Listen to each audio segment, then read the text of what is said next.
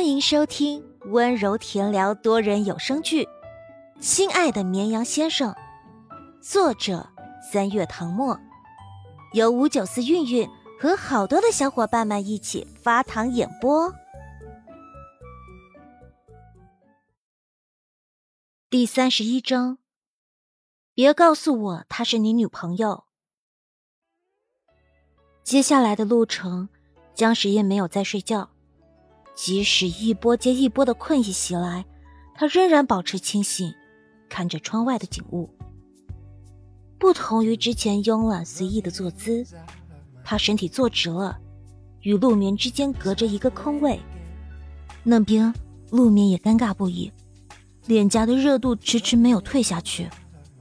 还是林汉出声缓解了气氛：“燕哥，你要买点东西吃吗？”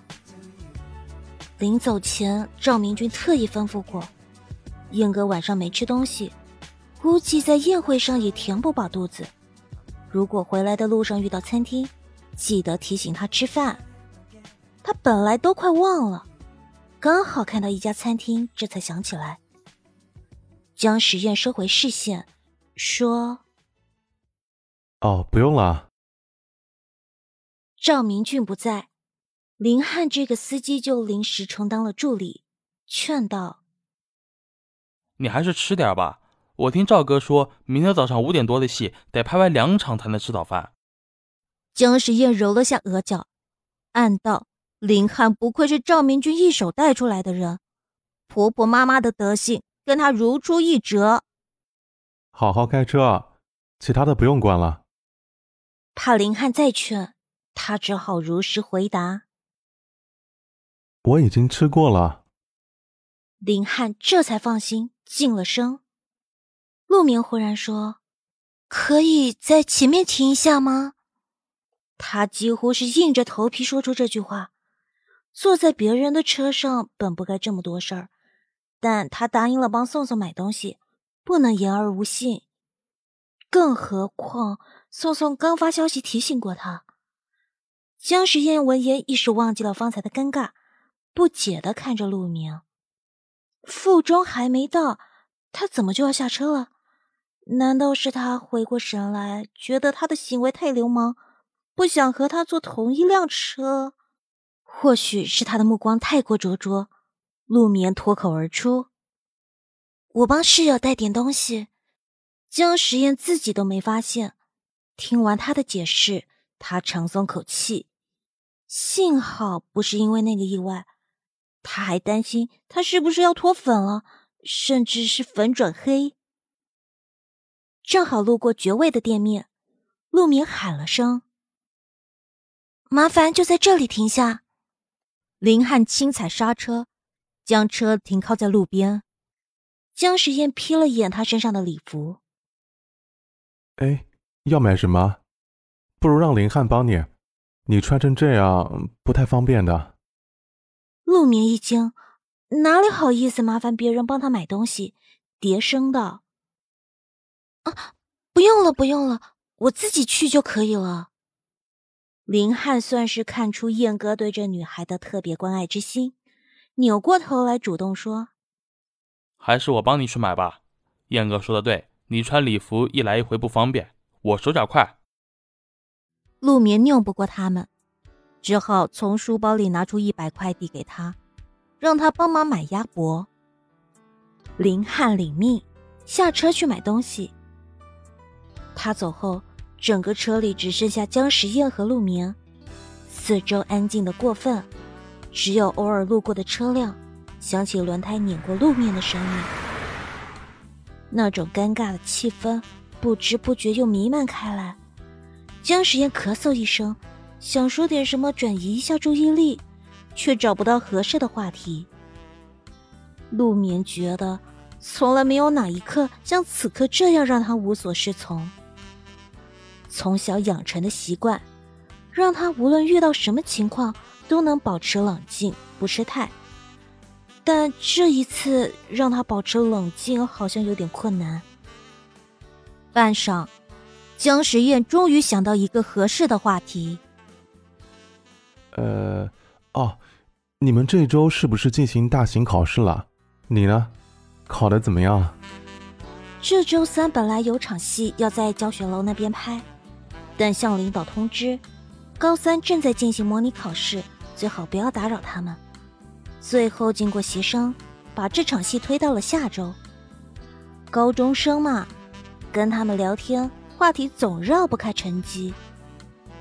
然而话一出口，姜时宴又有点担心，万一他考砸了，他提到这件事让他不开心了怎么办？大部分学生都挺反感大人们提成绩。他不确定的看着他，心里居然开始忐忑。提到学习上的事，陆眠反倒没有那么紧张，语气轻松道：“周三、周四考的，不过成绩要到下周一才出来，我不知道考的怎么样。就像张老师说的，这是高考前最后一次模拟考。”为了给即将上战场的学子们增加考试信心，题都不算难，他觉得应该比上次考得好。江实验点点头，正要说什么，林汉就回来了，拎着一袋鸭脖递给陆明，还有找的零钱。陆眠伸手接过，连声道谢。车子开到附中门口停下，起风了。两边的树木摇来晃去，因为是周六，校门口一个人都没有，连平时热闹的小吃摊都没摆出来。陆眠下了车，背上书包，一手拎着塑料袋，另一只手朝车里挥了挥：“谢谢你送我回来，再见。”再见啊。江时宴看着沉沉夜色中女孩的笑脸，抿了抿唇。补充道：“嗯，也谢谢你请我吃饭。”车子倒回去，渐行渐远，那个小小的身影再也看不见。林汉望了一眼后视镜，欲言又止，最后还是忍不住八卦：“燕哥，你别告诉我她是，是你女朋友，高中生？这也太可怕了。”江时宴说：“眼睛不要，可以捐出去；脑子也捐出去。”陆眠走在极静的校园，四下无人，不用再面对江时宴，他终于可以发泄情绪，手捂住额头，哀嚎了一声。嚎完了，他立正站直，收敛表情，装作什么事都没发生，淡定的朝寝室楼走去。推开门的时候，宋宋正趴在书桌上对着一堆卷子挠头，头发扎成丸子头，一支笔插在中间，跟道姑似的。听到声音，他眼睛一亮，转头看向门口，惊得睁大眼：“绵绵，你这是从婚礼现场逃掉了？”陆眠翻了个白眼，把鸭脖放在桌上，转身去卫生间换下礼服。穿上清爽的 T 恤长裤，出来时，宋宋盘腿坐在椅子上，手上戴着透明的一次性手套，抓着一根鸭脖啃得很没形象。你打扮成这样，到底干嘛去了？陆眠倒了杯热水，捧在手里，陪亲戚参加一个宴会。宋宋被辣得直抽气，抽了张纸巾擦了擦嘴角。啊哦。我知道了，你们上流社会的宴会，要求家里的千金小姐必须出席的那种，辛苦辛苦。不是，是陪小姨参加的私下宴会。我小姨你知道吧？她是导演，所以宴会上都是娱乐圈的人，我都不认识。有几个眼熟的，我也叫不出名字。宋宋一愣，鸭脖都顾不上啃了。有路放吧？没看见。